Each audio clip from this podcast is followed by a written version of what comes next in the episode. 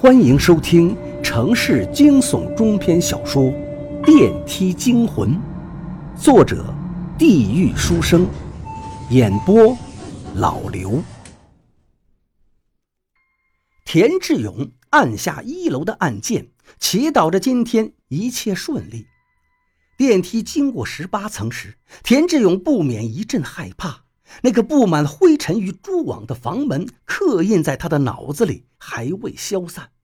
在门外听到仿若鬼魅般的声音，刺痛着耳膜，冰凉直入心底。接下来就是那个十三层刘大爷出现状况的楼层，还有一双皮鞋，可是田志勇看不到鞋子的主人。刘大爷成了一个鬼，又被其他东西操控。不知道会怎样。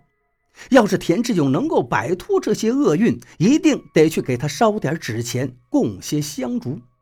电梯继续下降，数字逐渐变小。田志勇心里那颗石头稍微降低了一些。等明天，他要去找一趟阿伟，问他到底有没有办法。对，找他一趟，再问他认不认识其他的高人。就这样办。田志勇还是挺希望活着的。就在这时候，电梯突然停了下来。田志勇抬头看了层数，是七层，碰见抱着娃娃的小女孩的那个楼层。果然，那个抱着洋娃娃的小女孩出现在了门外。田志勇到现在也不能确定，上次电梯门快要关闭的时候，是不是真的看见了洋娃娃。但是如今在电梯里，田志勇看谁都不像是正常人。小姑娘还是穿着那件碎花的裙子，吃力地抱着洋娃娃，冲着田志勇点头微笑。等电梯门关上的时候，他又叫田志勇，然后问时间。这一次，田志勇没有出声，只当作没听到他说话，自顾自地低头玩着手机，用眼角的余光。注意着小女孩，按照电梯正常的速度，从七楼下到一楼，最多也就二十秒左右。度过这个煎熬，趁早离开邪门的电梯，一切就过去了。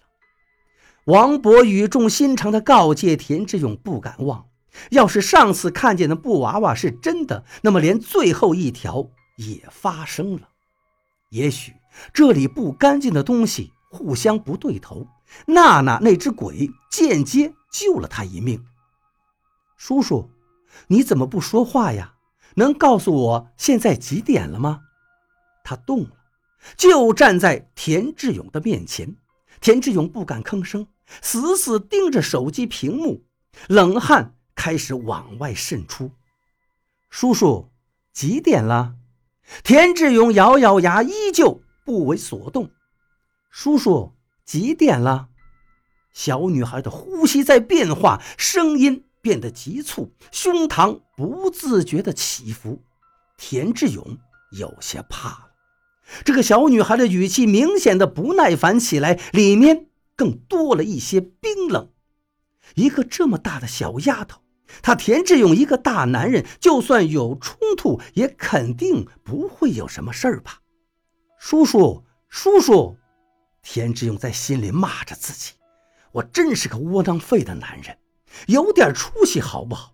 突然间，一个冰冷且带着嘲笑的声音在他耳边响起。田志勇的双腿在发抖，这个声音绝对不是错觉，绝对不是，因为田志勇的左脸颊感受到了风，这里有一个东西在给他说话，而且田志勇看不见他。他真的到了连这些东西都看不起自己的地步吗？叔叔，几点了？不知道，老子不知道。瞬间，恐惧变成了怒火。田志勇一拳砸在电梯门板上。